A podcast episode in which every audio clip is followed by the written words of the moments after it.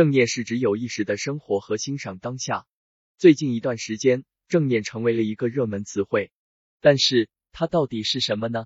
你或许听说过心法是一种古老的东方修行法门，其实正念是人人都可以修的，你不需要放弃时间的财产，成为一名教徒，也可以享受它给你带来的好处。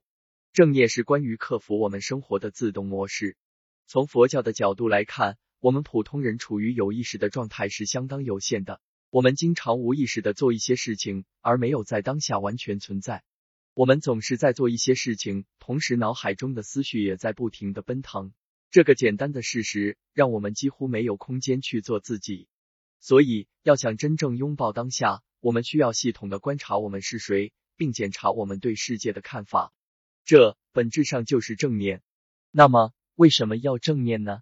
正念是一种工具，可以帮助我们认识到我们自身成长和转变的丰富性和可能性。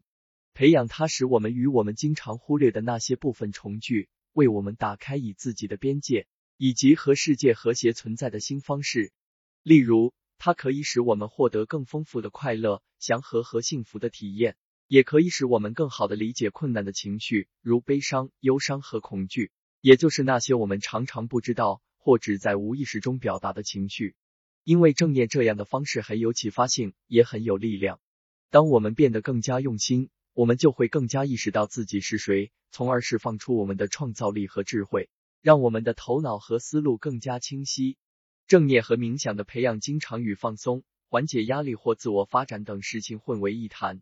然而，正念并不是为了追求某种特定的感觉，也不是为了达到某种目的或成为某种特定的人。